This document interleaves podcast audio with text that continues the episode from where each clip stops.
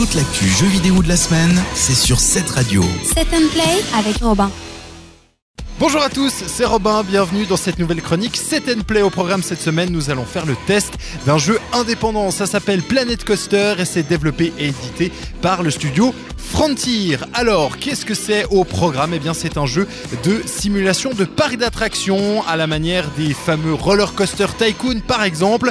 Eh bien, vous allez être mis aux commandes d'un parfait parc d'attractions. Vous allez pouvoir le commencer bien sûr en mode challenge, en mode bac à sable, en mode défi et vous allez pouvoir vraiment faire ce que vous voulez.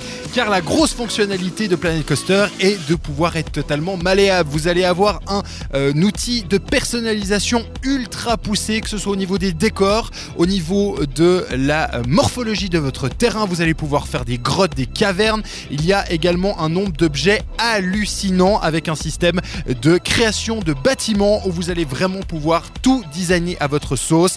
Et puis bien sûr avec euh, quelques univers comme le western, le safari, la science-fiction, les pirates évidemment ou encore l'heroic fantasy. Au programme évidemment la création de différents roller coasters, donc de montagnes russes que vous allez pouvoir euh, designer à votre envie en respectant bien entendu les goûts de chacun de vos visiteurs. C'est donc du tout tout bon cru. Si vous êtes fan du genre, vous pouvez foncer les yeux fermés. En plus, il n'est pas au prix habituel des jeux sur PC, donc ça fait plaisir et ça va clairement vous donner des heures et des heures de jeu Planet Coaster donc par Frontier Development.